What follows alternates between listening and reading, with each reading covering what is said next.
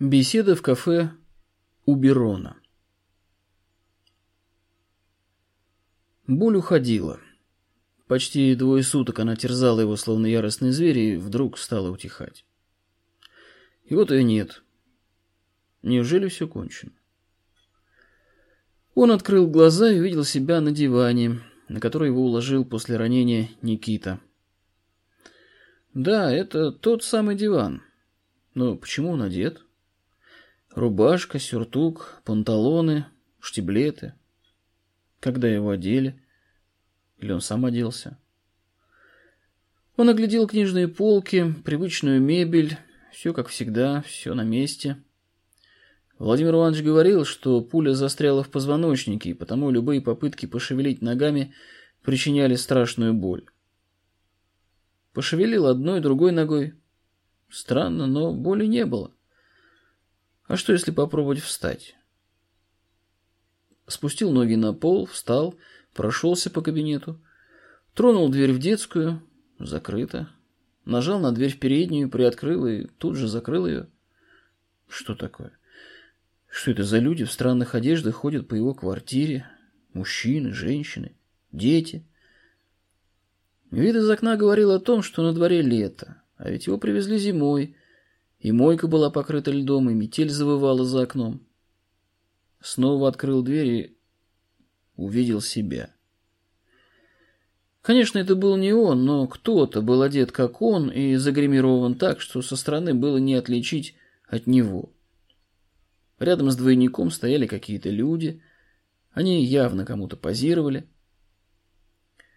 Огляделся и увидел молодого человека, державшего в руках небольшой предмет, попеременно испускавший легкие вспышки. Попытался спуститься вниз, на улицу по парадной лестнице, но его взгляд упал на табличку, надпись на которой сообщала, что парадная закрыта. Тогда он влился в небольшую группу посетителей, которая двигалась в сторону черного входа. Несмотря на то, что он был одет не как все, на него почти не обращали внимания, а те, кто шли навстречу, приветливо кивали ему и улыбались. Он миновал помещения цокольного этажа, в которых не было привычного запаха прачечной и кухни. Вышел во двор. Действительно лето. Во дворе чисто, в центре стриженные кусты и памятник на высоком постаменте белого камня. У подножия памятника цветы, много цветов. Подошел ближе.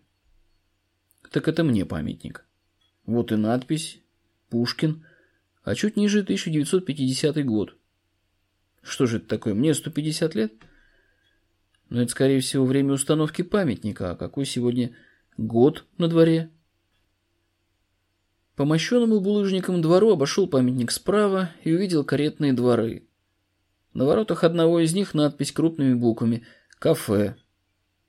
Подошел ближе, чуть ниже, более мелкими буквами «Уберона».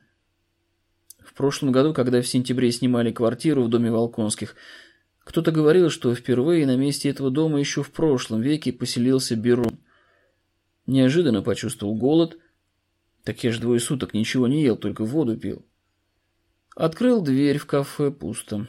И лишь за одним столиком слева, в самом углу напротив стойки, одинокий посетитель. Оглядел помещение. Стены, потолок, столики, стулья. Все в белых тонах. На стенах справа и слева литографии. Освещение светильники без свечей. Быстрыми шагами прошел к столику. Сидящий за столиком оказался пожилым мужчиной с щеткой седых волос и странно знакомыми серыми глазами. Он поднялся ему навстречу с приветливой улыбкой, как будто давно его ждал. За стойкой появилась официантка. «Ну, вот и дождались наконец-то своего товарища», — произнесла она с улыбкой. На столике два блюда с яичницей, Отдельно на тарелке хлеб, приборы, два стакана то ли компота, то ли сока и две чашки кофе. «Здравствуйте, молодой человек». Новый посетитель присаживается за столик. «Но я, кажется, намного старше вас», — отвечает хозяин. «Ну что вы, мне даже, судя по году установки памятника, минимум лет 150. Кстати, а какой сегодня год по календарю?» «Сегодня с утра был 2015 ну, тогда мне более двухсот лет, не меньше. Это все мне? Да, конечно. Я давно жду вас, но это так неожиданно. Вы ждали именно меня? Да он уже который раз приходит и каждый раз заказывает одно и то же на двоих. Съедает свою порцию и уходит. Встревает в разговор женщина за стойкой. Кому вторая порция, спрашиваю его, а он товарищу. Покушает, посидит, помолчит и уходит. Все это она выпаливает скороговоркой, а в глазах ее скачут веселые искорки, которые будто говорят о том, что она участвует в каком-то розыгрыше. «Ну, конечно, меня разыгрывают», – размышляет Седой. Не иначе как Жора решил устроить эту сцену с аниматором. Ведь я ему рассказывал о своей шутке с ужином на двоих. Да и официантка после второго моего прихода все выспрашивала, кого я жду. А я тогда и ответил ей в шутку Пушкина. Но ведь это было еще прошлой зимой. Нет, есть что-то необычное в этом посетителе, и говорит он с какими-то странными интонациями. Но и на аниматора, который здесь крутится, чтобы заработать на фото для туристов, не очень-то похож. А ну как здесь действительно появился бы сам Пушкин. Узнали бы его посетители музея квартиры или приняли за очередного аниматора, как я сейчас. И откуда он появился?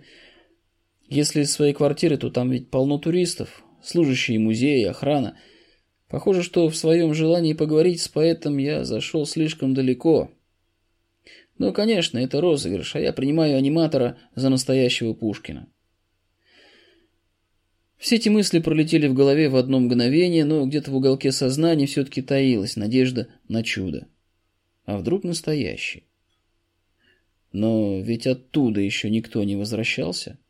И если это он, то как у него получилось вернуться в наше время? Между тем посетитель ел яичницу и весело поглядывал на соседа. Так о многом хотел его расспросить, и вот ничего стоящего даже вспомнить не могу. Нет, конечно, это не настоящий Пушкин. Хотя вот и бакенбарда, и прическа, и одежда, все вроде настоящее. Ладно, сейчас он поест, начнем говорить, и все сразу прояснится. «А мне ваше лицо знакомо», — вдруг заговорил аниматор. «Точно мы где-то встречались». Вряд ли, может, просто лицо обычное. А вы очень похожи на оригинал, хотя я видел его только на портретах.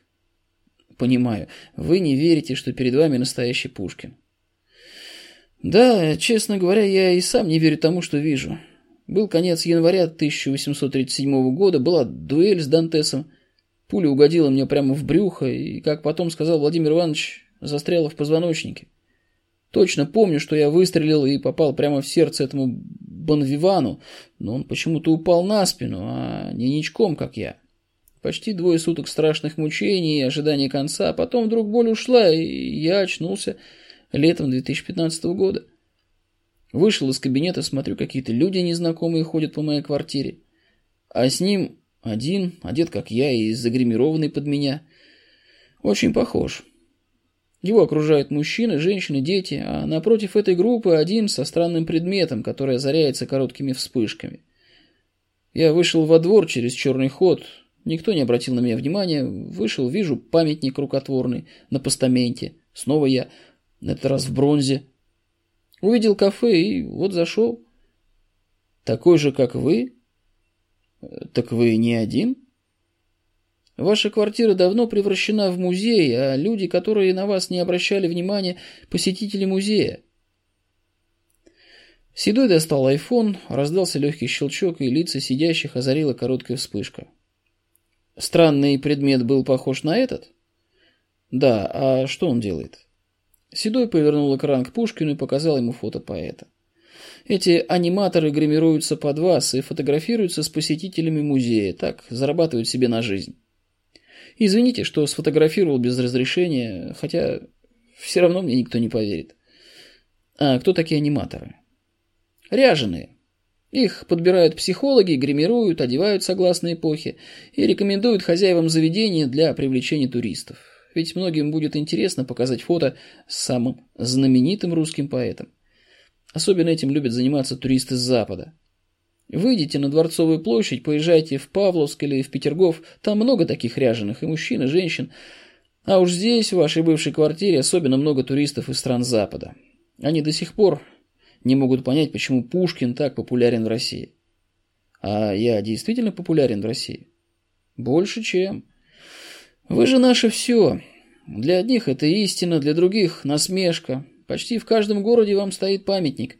Да и в мире памятники вам во многих странах, даже в странах Африки. Седой говорил и при этом внимательно следил за глазами соседа за столиком. Он давно усвоил, что глаза – зеркало души. Человек умеет лгать языком, но не умеет лгать глазами. Этот гость точно не лгал. Однако, слушая его вопросы, он проверял, а как бы аниматор, играющий роль Пушкина, отреагировал на эту информацию.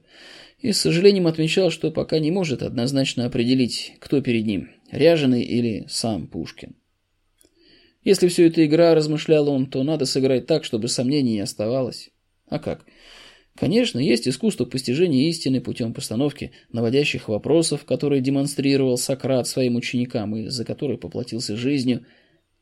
Мои современники, и то не все, знают об этом из энциклопедии, например, из Большой Советской. А настоящий Пушкин, он знал о диалектике?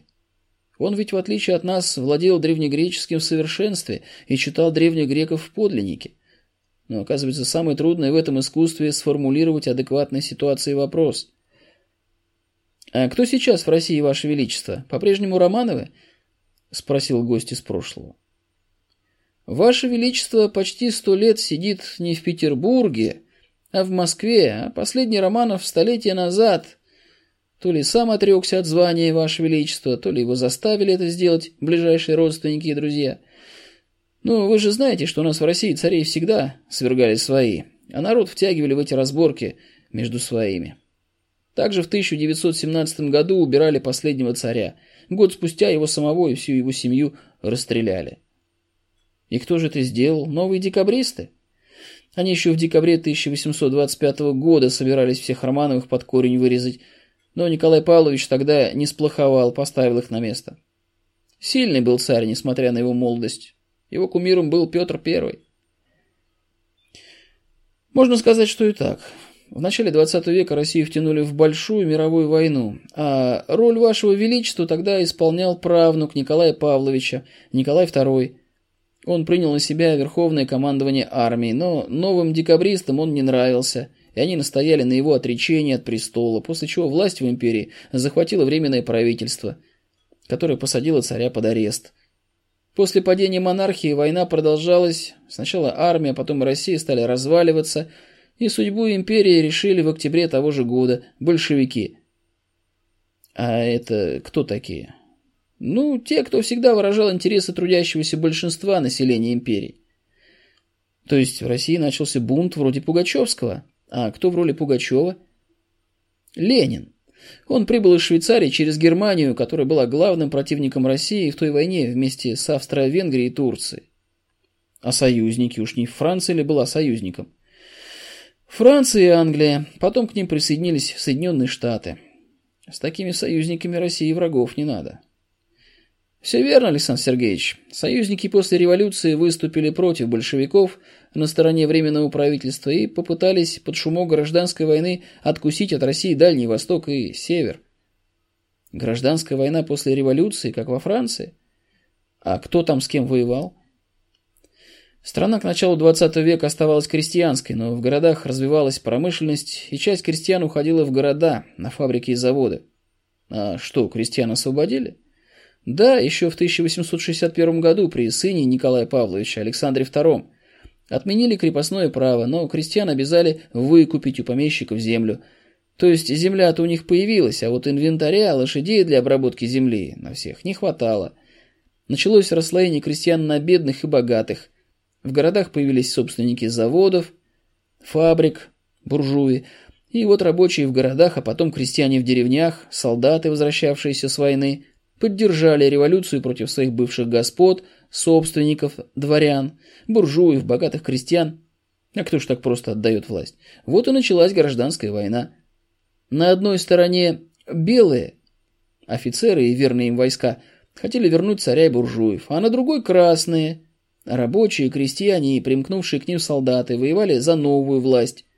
Красные создали свою армию и победили в гражданской войне белых – часть которых бежала на запад в Европу, а часть осталась помогать строить новую Россию, которая получила название Советской. Откуда такое название? Кто там кому и что советовал? Рабочие, крестьяне, солдаты объединялись в городах и деревнях в общины, с помощью которых управляли страной после революции. Эти общины получили название Советов. Революцию большевики делали вместе с меньшевиками, а у тех был свой Пугачев, Троцкий. Это кличка такая, настоящая фамилия его Бронштейн. Он, как и Ленин, прибыл из-за границы, только тот из Европы, а этот из Америки. Еврей, что ли? Да, эти ребята во время революции и гражданской войны сильно преуспели. Новой власти нужны были грамотные специалисты, а крестьяне в большинстве своем оставались неграмотными. Евреи же, хотя и жили в черте оседлости, усердно учились грамоте и потому оказались востребованы новой властью. Этому сильно способствовал их вождь, Троцкий. Армия, карательные органы, правительство, культурные учреждения, система образования – они везде оказались к месту. Постепенно о них в обществе складывалось мнение, что они востребованы потому, что самые умные и талантливые. Они даже выдвинули лозунг «Сбросим Пушкина с корабля современности». Чем же так не угодили им мои стихи, книги? Как чем? Они полагали, что они самые гонимые в России, и революция делалась прежде всего для их освобождения. Эту мысль внушали всему обществу в то время их вожди, и потому даже слово «еврей» или «жид» считались тогда ругательными. За эти слова можно было угодить и под расстрел. А у вас? Ко мне постучался презренный еврей. Это ваша черная шаль. Да, я тебя, жидовская душа, на воротах повешу. А это скупой рыцарь. Гляжу, и в мерзостной игре жида с лягушкой венчают. Это гусар. По революционным временам все это воспринималось ими как проявление антисемитизма. А кто такие антисемиты? Если кратко, это официально энциклопедически это те, кто не любит евреев. А реально это те, кого не любят евреи. Такой вот каламбур получается. Но ведь семиты это арабы, не пойму, при чем тут евреи? Этого до сих пор никто не понимает. Но к концу гражданской войны в 1922 году большевики вместе с троцкистами наконец собрали распадшуюся Россию и назвали ее Советский Союз. Новое правительство в 1918 году оставило Петербург и спешно переехало в Москву. Через два года умер Ленин, глава нового правительства. На его место претендовал Троцкий, но большевики предпочли ему Сталина, который стал новым вождем большевиков.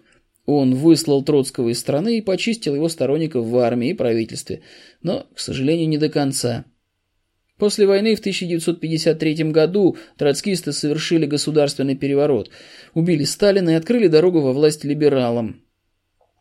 Переворот был вялотекущий, длился 40 лет, а в 1991 году либералы вместе с троцкистами развалили Советский Союз, национальные элиты окраин России спешно стали создавать свои независимые государства, народы которых никогда ранее государственности не имели. Россия стала называться Российской Федерацией – Численность населения ее сократилась и стало чуть меньше населения империи перед Первой мировой войной. А велико ли было в начале 20 века население империи? Почти на 100 миллионов больше, чем в наши времена. А сегодня, в начале 21 века? Немного меньше, около 150 миллионов. А Романовы не пытались вернуть себе власть в России? У нас сегодня есть все. Либералы, троцкисты, большевики и, и даже монархисты. Они хотят, по примеру Великобритании, вернуть дальних родственников Романовых в Россию и посадить их на шею народа. Только вряд ли народ согласится на это. У нас паразитов и без них хватает. Значит, я не ошибся, когда отвел Романовым 300 лет правления России, задумчиво произнес гость из прошлого. А вот этого аниматор не мог знать. Об этом знаю только я и Пушкин. Если, конечно, это не мои фантазии. Так что же получается, передо мной действительно Пушкин? Размышлял Седой. А почему только 300 лет? По аналогии с Птолемеями в Египте. Их династия просуществовала три века. И в чем суть аналогии? После развала империи Александра Македонского Птолемей Сатер оставил себе Египет и решил основать династию Птолемеев. Но в Древнем Египте династии фараонов опирались на инцест, браки между близкими родственниками. Птолемей предложил своим сыновьям и дочери заключить такой брак. Старший, кажется, Керавн наотрез отказался, а младший согласился и остался в истории под именем Филадельф, что в переводе с греческого «любящий сестру». Его сестра Арсиноя сначала взбрыкнула и бежала из Египта во Фракию к Лисимаху, одному из сподвижников Александра Македонского, но после его гибели сначала вышла замуж за своего брата Керавна, царя Македонии, но потом после убийства Керавном ее малолетних детей от Лисимаха бежала в Александрию к брату, став его женой. И хотя египтяне признали Птолемеев в качестве династии фараонов, но, как и дворяне России, греки не знали и не понимали языка своих подданных. Во времена Александра и его брата Николая в империи в дворянской среде в России в моде был французский. Даже в моей семье в основном говорили по-французски, а по-русски я по-настоящему заговорил в деревне Захарова, куда меня отправили к бабушке, Марии Алексеевне. А какой язык ныне в моде у тех, кто правит Россией? После Первой мировой революции и гражданской войны в моде был немецкий, а после Второй мировой до настоящих времен английский. А с кем русские воевали в 20 веке? С немцами. Значит, России предстоит воевать с англичанами? Нет, хитрые саксы вряд ли решатся напасть на Россию, а вот американцы эти могут кого-то подтолкнуть к нападению. Неужели немцев? Нет, немцы теперь не вояки. Их в 1945-м здорово проучили. К тому же они уже 70 лет платят контрибуцию Израилю. А это что за государство такое? В ваши времена слово «Израиль» было некой двусмысленностью. С одной стороны, самоназвание еврейской диаспоры, а с другой – выражение притязаний русской православной церкви на то, что она – новый Израиль. Естественно, у многих в связи с этим возникает вопрос, как можно платить контрибуцию тем, кто рассеян по всему миру.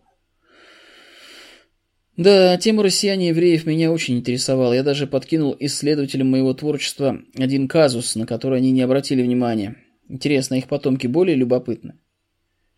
Если вы имеете в виду стихи, посвященные Клеопатре, то да, внимание обратили. На что, если не секрет? Хм, да уж какой тут секрет. В стихах, написанных в 1823 году, есть слова «И первый Архилай, клеврет Помпея смелый». Одиннадцать лет спустя в египетских ночах вы Помпея поменяли на Флавиев, и первый Флавий – воин смелый. Если не знать хронологию Древнего Рима, то на эту подмену можно и не обратить внимания – но тот, кто интересовался историей Древнего Рима, тот знает, что эпоху правления Помпея и династию Флавиев разделяют почти полтора века. Но тогда, естественно, встает вопрос, неужели Пушкин случайно перепутал эпохи правления Помпея и Флавия? И каков ответ в этой загадке? Нет, Пушкин не мог перепутать эти две эпохи. Значит, его интересовало то, что их объединяло. Верно. Так что же их объединяло? И Помпей, и Флавий в разное время делали одно и то же дело – жестоко подавляли восстания в провинции Римской империи, Иудеи, обращали евреев в рабство, рассеивали их по территории будущей Европы. Не так явно, но нечто подобное в виде образов витало. И вот теперь в середине 20 века после Второй мировой войны евреев Европы собрали в Палестине, потеснили живших там арабов и образовали государство Израиль. А почему Израиль, а не Иудея? Ведь известно, что Израиль как государство просуществовал всего сто лет, а Иудея – тысячу. Это загадка истории 20 века. Может потому, что и новому Израилю отпущено столько же, сколько и древнему, если не меньше. А собрать в одном месте для чего? Сделать из этой религиозной общности нацию, народ. Если Германию победила Россия, то почему немцы платят контрибуцию государству, которого до войны даже не существовало? Официально считается, что платит не государство, а евреям, потому что во время Второй мировой войны фюрер немцев решал еврейский вопрос, то есть уничтожал евреев Европы и России. К тому же Израиль поддерживает Соединенные Штаты, которые после Второй мировой разжирели на крови победителей и побежденных, а их военные базы сегодня по всему миру. Все под них легли – французы, немцы, англичане и, и даже японцы. Только Россия не сдается, стоит на своем. А есть на чем стоять? После Второй мировой войны не было. Сейчас есть. Если вы имеете в виду Третью мировую войну, то она уже идет. Это война информационная. А что это за война такая?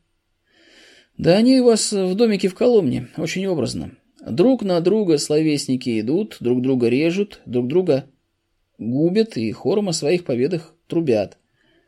Вот Запад и трубит на весь мир по поводу победы в этой войне, но у них будет сильное разочарование, когда они узнают, что Россия эту войну еще и не начинала. Известно, что все генералы всегда готовятся к прошлым войнам, а сейчас как? Так, но Россия на этот раз готова к новой войне, совсем не похожей на прошлое. Так кого Запад собирается двинуть на Россию? Украину. А разве есть такая страна? После развала Советского Союза украинская элита, всегда мечтавшая о незалежности, пыталась создать свою государственность. Сейчас у них свой Мазепа по фамилии Вальцман. Кстати, очень похож на Мазепу времен войны со шведами и родом из тех же мест, куда Мазепа бежал вместе с Карлом после Полтавской битвы. Ваша Полтава – великолепная иллюстрация к сегодняшней ситуации. Швеция в те времена имела самую сильную армию в Европе. Сегодня в ее роли выступают США – Хотя они действуют хитрее и сами напрямую не лезут, разгром Германии был не только уроком для немцев, но и для американцев, которые в конце войны выступили на стороне России. И наша победа в 1945 году была не только поражением Германии, но в каком-то смысле и поражением правящих кругов США. И вот сегодня, 70 лет спустя, после нашей великой победы, американцы пытаются отыграться за это поражение. Каким же образом? Четверть века они внушали украинцам, что русские люди их злейшие враги, а русский язык не может быть языком государственным. Когда русским, живущим на юго-востоке Украины, все это надоело, они объявили о своей независимости от Киева, после чего Киев послал свои войска усмирять недовольных его политикой. Да, такое в наши времена было трудно представить. Тогда Россия простиралась от Аляски до границ Польши и Финляндии. А как дела на Востоке? Революция в России, чтобы они не говорили в мире, помогла народам Китая и Индии обрести независимость в середине XX века. Ведь еще в ваши времена элита России тяготела к Западу, да и Запад постоянно напоминал миру, что Россия – его часть. Но при этом Запад на протяжении более чем тысячи лет регулярно нападал на эту часть. Немецкие псы-рыцари, поляки, шведы, потом французы, разбираясь с англичанами, кто из них имеет больше прав на владение миром – как вы помните, в своих разборках пришли освободить Россию, а потом вместе со своими врагами пытались отобрать у нас Крым. Что думали об этом народы России, никого не интересовало. Но именно народы России дружно давали отпор всякому нашествию с Запада. Одни. Восток был нам не помощник, он сам был раздавлен Западом. Когда Запад уходил из Китая и Индии, он бросил им яблоко раздора, небольшую территорию в районе Тибета. И с тех пор Китай и Индия косо смотрят друг на друга, что дает возможность Западу стравить их между собой в любое время. И вот только совсем недавно, в день 70-летия Победы, в самой страшной войне 20 века, военные контингенты Китая и Индии вместе с нашими войсками прошли по Красной площади Москвы на параде Победы. Это для Запада означало одно – отныне в случае агрессии Запада впервые в истории возможен союз России и Востока – в то же время этот парад – зримые доказательства того, что Россия сама по себе самодостаточная цивилизация, такая же, как Восток и Запад.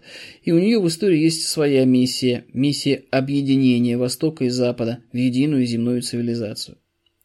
Этот процесс объединения возможен на основе таких идей, которые будут привлекательны и для народов России, и для народов Востока, и для народов Запада. Ну, наверное, у Запада такие идеи есть. Нет, Запад не заинтересован в объединении человечества в единую цивилизацию. Запад хочет править миром. А идея правления с их точки зрения проста – разделяй властвуй. Выразительным ее в конце XIX века считается английский поэт Киплинг. «О, Запад!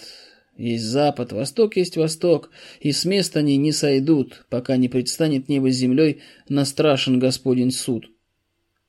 А у русских такая идея есть? Есть. Она простая и будет понятна всем жителям планеты. И как эта идея сегодня выглядит? Люди, становитесь человеками. Это уж слишком просто. Так я и говорил, что она должна быть очень проста. Она вытекает из народной мудрости русских. Ваш друг Владимир Иванович Даль записал ее в своем замечательном труде толковом словаре живого великорусского языка. Вот она. Все люди, да не все человеки. То есть мудрость русского народа указала путь к соединению всех людей Земли. Люди, становитесь человеками. Но проблема в атеизме человечества, к сожалению, неосознаваема. Что это значит? Меня за мой атеизм Александр отправил в ссылку в Михайловской под надзор местного папа и моего отца. Да какой же вы атеист, Александр Сергеевич? Мы изучали ваши беседы с настоятелем Святогорского монастыря, Ионой и попом Шкодой из Вороничей. Из их содержания следует, что вы человек, верящий Богу, а они всего лишь в Бога верили. Да, хорошо помню этих спорщиков. Иона был попроще, истово исполнял поручения надзора, а вот Ларион из Вороничей, видимо, не зря получил прозвище Шкода. Ему палец в рот не клади. Выпить был гораст. Иногда такое после стаканчика рому завернет, что даже я воспринимал как ересь. А вы-то откуда прознали про эти споры? От Акулины, дочки Лариона. Так она малая была, лет шести, может быть. Что она могла понять в наших спорах, когда мы и сами-то друг друга не всегда понимали? А она дожила до 1927 года и отошла в мир иной 108 лет – Отец я рассказывал о ваших беседах, когда она уже была в зрелом возрасте. Вот ее-то очень живые воспоминания дали нам пищу для размышления о характере вашего атеизма. После чего стали понятны ваши разногласия с церковной иерархией. Эти разногласия нашли свое отражение в пророке, написанном в доме вашего дяди Василия Львовича, после той знаменательной встречи с Николаем Павловичем 8 сентября 1826 года. Хотелось бы знать, кто или что вас подтолкнуло на написание пророка. Наша беседа с императором и подтолкнула. Он все пытался от меня получить ответ на вопрос «Зачем?», для чего я написал Гаврилиаду. Поскольку его брат сослал меня в Михайловское за атеизм, то ему надо было объяснить, что атеизмом страдает наша церковная иерархия. Пришлось даже прибегнуть к греческому понятию антропоморфизм, придание нечеловеческим сущностям человеческие свойства. Этим антропоморфизмом были поражены древние греки – и потому их боги в мифах живут почти человеческой жизнью и подвержены тем же страстям, что и люди на земле. А как рассуждает вся церковная иерархия? Да так же, как древние греки, они глядят на императора, видят его министров, помощников и наивно полагают, что там, в Царстве Божьем, все устроено точно так же.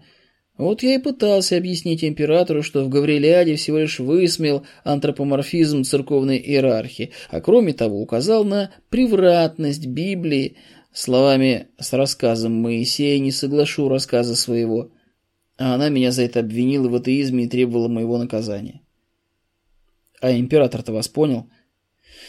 Мне показалось, что первое понял, а жизненности второго не понял и счел безответственным хулиганством, которое свойственно почти всем в подростковом возрасте, когда люди ищут себя и нарушают нормы мира, по-настоящему взрослых.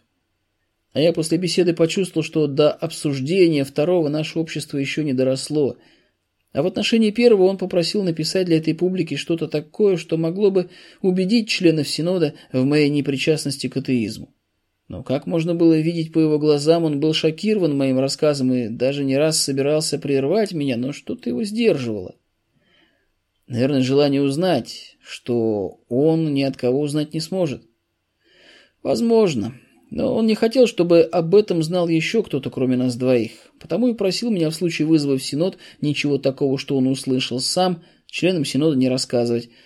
А как ныне, в новые времена обстоят дела с религией в России. Так же, как описано у вас, в домике, в Коломне. Сначала роль кухарки выполняла Фёкла, потом ее заменили Маврой. А при чем здесь Фёкла и Мавра? Фёкла была сподвижницей апостола Павла, который извратил учение Иисуса, а Маркс, кстати, ваш современник, в молодости свои письма подписывал именем Мавр. Понятно, что разница между учением Христа и исторически сложившимся христианством огромна, о чем говорит хотя бы тот факт, что в никейском символе веры нет ни одного слова Христа. Мы такое христианство называем сегодня идеалистическим атеизмом. А в чем его суть? Идеалистические атеисты говорят, что Бог есть, но подменяют веру Ему верой в Него, и таким образом отгораживаются от Бога с помощью служителей церковного культа и всякой ритуальщины. А материалистические атеисты утверждают, что Бога нет, а есть законы природы, которые они и боготворят, то есть, по сути, боготворят природу, Божье творение. Изучая домик в Коломне, мы пришли к выводу, что вы каким-то образом предвидели и в художественной форме выразили, что на смену идеалистическому атеизму, павлианству, в Россию придет учение Маркса, марксизм, материалистический атеизм. Ну, нет, я этого не мог знать. Тогда зачем в домике в Коломне вот это? Ах, если бы меня под легкой маской никто в толпе забавной не узнал, кто для вас был толпой забавной?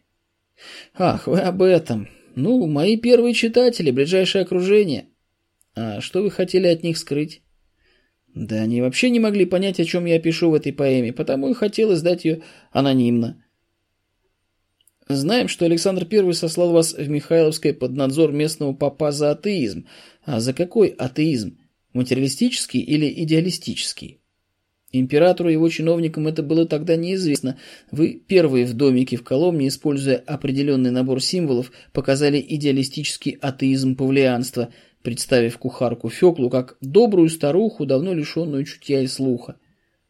Потом после вас открыто писал об этом граф Лев Николаевич Толстой – за это его даже отлучили от церкви.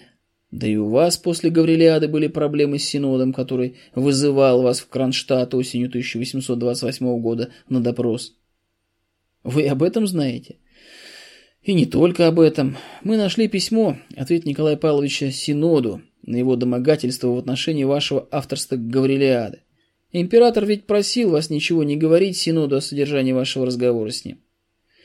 Было дело, Уговор такой был, не только членам Синода, никому, и он, и я слово держали. Только после дуэли в своем прощальном письме император одной фразой дал мне понять, что помнит о нашей четырехчасовой беседе 8 сентября 1826 года в Николаевском дворце. «Об одном тебя прошу, умри христианином». Это фраза. Да, а как вы догадались? Ну, это-то в наши времена материалистического атеизма как раз было несложно. Ну, кем мог уйти в мир иной русский дворянин в православной державе? Мусульманином, иудеем, буддистом. То есть методом исключения. После этого удалось восстановить и содержание вашей беседы с императором. Как это можно? Достоверно известен лишь ответ императора на вопрос статс-секретаря графа Блудова по вопросу этой беседы. Я беседовал сегодня с умнейшим мужем России. И что это дает? Если пользоваться диалектикой, искусством постижения истины путем постановки наводящих вопросов, то многое. Самое трудное в этом искусстве сформулировать вопрос адекватной ситуации. И какой вопрос вы бы задали? Что такого необычного мог рассказать 27-летний Пушкин 30-летнему императору, после чего тот в присутствии всего двора дал столь высокую оценку ссыльному поэту – это на выходе. А на входе? Что читал, что изучал Пушкин в Михайловском до встречи с императором в Москве? Известно, что историю становления и гибели династии Птолемеев в Древнем Египте, но что это вам дает? В этой многовековой истории династии есть вложенная в нее короткая, но очень значимая другая история. История взаимоотношений Птолемея II, Филадельфа, и поэта Александрийской эпохи Каллимаха. Моменту гибели отца Птолемея, первого Сатера, сыну исполнилось 30 лет, который после смерти отца уже обладал всей полнотой власти. И тут встает вопрос, почему он прогнал из Александрии своего воспитателя, Диметрия Фалерского, и на его место пригласил учителя Ликея из Элевсины, предместья Александрии Калимаха. Известно, что Дмитрий Фалерский начал собирать рукописи для знаменитой Александрийской библиотеки к тому же при нем было положено начало перевода иудейской Торы на греческий, пятикнижие Моисеева. Чем же Дмитрий провинился перед младшим Птолемеем? Или иначе, почему он предпочел ему Калимаха? И что могло заинтересовать Пушкина в этой загадочной истории – Неужели то, что поэту Калимаху и царю Филадельфу в то время было по 30, а Пушкину и только что вступившему на престол Российской империи императору 27 и 30 соответственно? Или что-то еще? Конечно, что-то еще. Так что же? То, что связывает Гаврилиаду и пророка с поэзией Калимаха. Неужели гимн Калимаха на омовение Паллады, и вы на гимн поэта Александрийской эпохи откликнулись этими словами – Какие хитрость, злоба, слово, глубина, как мощен даже крах твоих затей, и вечно ново купанье девы, Калимах. Но это просто неудачное подражание Калимаху, проба пера. При мне нигде не публиковалось. Где вы это нашли? В Швейцарии у биографа вашего секунданта Дан Заса, Анатолия Леври. А в самом гимне Афина утешает свою подругу, мать Тересия, которого она по приговору Зевса сделала слепым. «Я пророком его сотворю, досточтимым в потомках, и без сравнения других он превысит собой». Седой какое-то время молча смотрел на гостя, а в его голове теснились мысли вопроса. Так вот откуда в Гаврилиаде не нужен мне пророка важный чин. То есть Тересий потерял дар видения, но взамен получил дар предвидения. Я, конечно, не Тересий, но когда в 14 лет пытался на уроке литературы читать вслух пророка, неожиданно потерял дар речи. И шок, который я тогда пережил, был сродни шоку Тересия – Дар речи вернулся, но осталась загадка пророка, которая вот уже более полувека не дает мне покоя. Гость словно услышал эти мысли Седова и прервал их вопросом. «И что вас беспокоит в пророке?» «Ну, посудите сами. Стихи я знаю. Преподаватель меня поднимает и просит читать пророка, а я и слова вымолвить не могу. Каково? Если бы поставил двойку, то я бы об этом эпизоде, может, и забыл, но он пригласил в преподавательскую комнату и дал понять, что за 10 лет преподавания впервые встречается с тем, кто не может читать вслух пророка. А я при этом вспоминаю, что, задавая учить ваши стихи, он впервые их сам не читал. А чтец, скажу я вам, он был отменный. Читал особенно ваши стихи великолепно. Так я понял, что я не один по каким-то непонятным причинам не могу читать вслух пророка – про себя, пожалуйста. А сейчас можете? Могу, потому что нашел слова, которые сковали тогда мой язык. И что это за слова, интересно? Можете их произнести сейчас? Могу. Бог обращается к пророку. «Исполнись волею моей». И что в них такого опасного, по-вашему? 14 лет я не мог знать того, что знаю сегодня. Однако полагаю, что в тот сентябрьский вечер 1826 года вы это знали. Из всех видов на Земле Бог дал свободу выбора и возможность обрести свободу воли только одному виду – Homo sapiens. Вы же понимаете, что свобода выбора без свободы воли – ничто. Дав однажды такую возможность человеку, он уже отобрать этого никак не мог. И вы закончили пророк этими словами за тем, чтобы в будущем, когда все народы России станут грамотные и будут читать вашего пророка, кто-то споткнется на этих словах, не сможет их произнести и задумается, в чем дело. Получается, что вы и просьбу императора выполнили, и от своих взглядов на религию не отступили. Сказать, что особенно задумывался над этим, пожалуй, нет. Помнится, что у постели на тумбочке лежала Библия на французском. Открыл и случайно оказалось на шестой главе пророка Исаи. Прочитал раз, другой, вот пророк получился. По поводу пророка было много споров у наших словесников. Что их там так задело? Споры велись вокруг даты написания. Одни полагали, что вы заранее, еще будучи в ссылке, готовясь к встрече с императором, написали эти стихи, чтобы бросить их в лицо молодому сатрапу, только что вступившему на престол. Другие, что стихи написаны после встречи с императором. А чего тут гадать? Я же в конце поставил дату и даже время, как делал это обычно. Так факсимиле пророка не было найдено в ваших бумагах. А кто разбирал после меня бумаги? Император поручил разбор архива Василию Андреевичу Жуковскому. Ну да, конечно. Он же выполнял при Николае Павловиче ту же роль, которую выполнял Дмитрий Фалерский при Птолемее Сатере, роль воспитателя его сыновей Александра Михаила. Александр Сергеевич, а история сближения поэта Калимаха и Птолемея Филадельфа не напоминала вам ситуацию перед вашей встречей с 30-летним императором России? Может, и напоминала, но что из этого следует? Николай Павлович мне ничего не предлагал при встрече, а я у него ничего и не просил. О чем я тогда думал? Вопрос открытый. О содержании нашей беседы знаем только мы с ним и Бог. А, кстати, ответ императора Синоду сохранился? Да, и мы нашли его. И что там, не помните? Хорошо помню, так как там было всего две фразы. Я знаю автора Гаврилиады, оставьте Пушкина в покое. Вот как. Мне ведь тогда члены Синода ответ императора не показали. А ответ-то получается двусмысленный. Один «Я знаю, что автор Гавриляды Пушкин, но он под моим покровительством, оставьте его в покое». Другой «Я знаю автора Гаврилиады, это не Пушкин, оставьте Пушкина в покое». Ну а члены Синода не имели права расспрашивать разъяснения у императора – Теперь понятно, почему он просил меня ничего не отвечать в случае вызова на заседание Синода, а потребовать бумагу, конверты и написать ему, где бы он ни был. И при этом добавил, я знаю, что делать. Значит, второй вопрос был об авторстве Гаврилиады.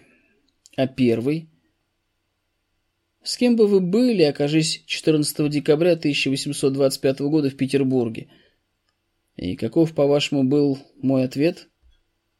С ними? Но за тем, чтобы их остановить. Император удивился. Пушкин, твои стихи нашли почти у всех заговорщиков.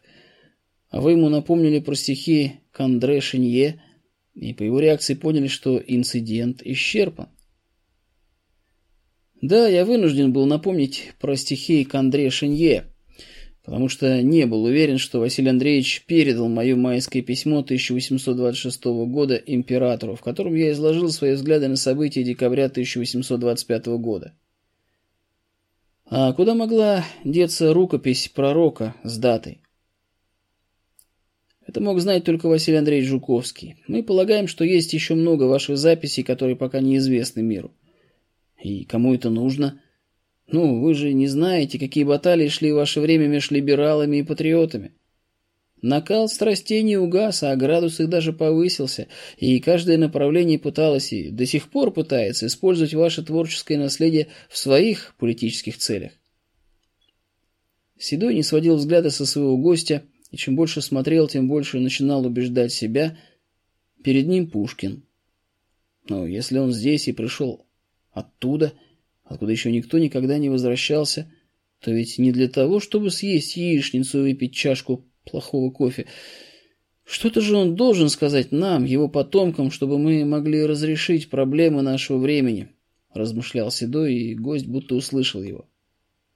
Ну что ж, молодой человек, не знаю, как вы тут живете с новыми вещами в новом мире, но вижу, что в его постижении вы преуспели в сравнении с нашим поколением. Особенно это касается понимания атеизма. Это, конечно, самая острая проблема. У меня были какие-то мысли на этот счет, но так ясно, как вы здесь изложили, не получалось. И теперь это ваше все. Становитесь сами человеками и двигайте мир к человечности. Ну что ж, я спокоен за Россию. О верхах не беспокойтесь, до них все это дойдет в последнюю очередь. Седой посмотрел на круглые электрические часы на стене за стойкой буфета и отметил про себя, что время около шести часов вечера. «Так мы что, беседуем почти два часа?» «А, это заведение закрывается, кажется, в восемнадцать». Тут как раз и появилась официантка. «Мальчики, я через десять минут закрываюсь». Она подошла к их столику, собрала пустые тарелки, приборы и скрылась за стойкой в буфете. «Александр Сергеевич, может, нам прогуляться?» Пройдемся по набережной мойке, выйдем на Дворцовую, продолжим разговор. Почему бы нет?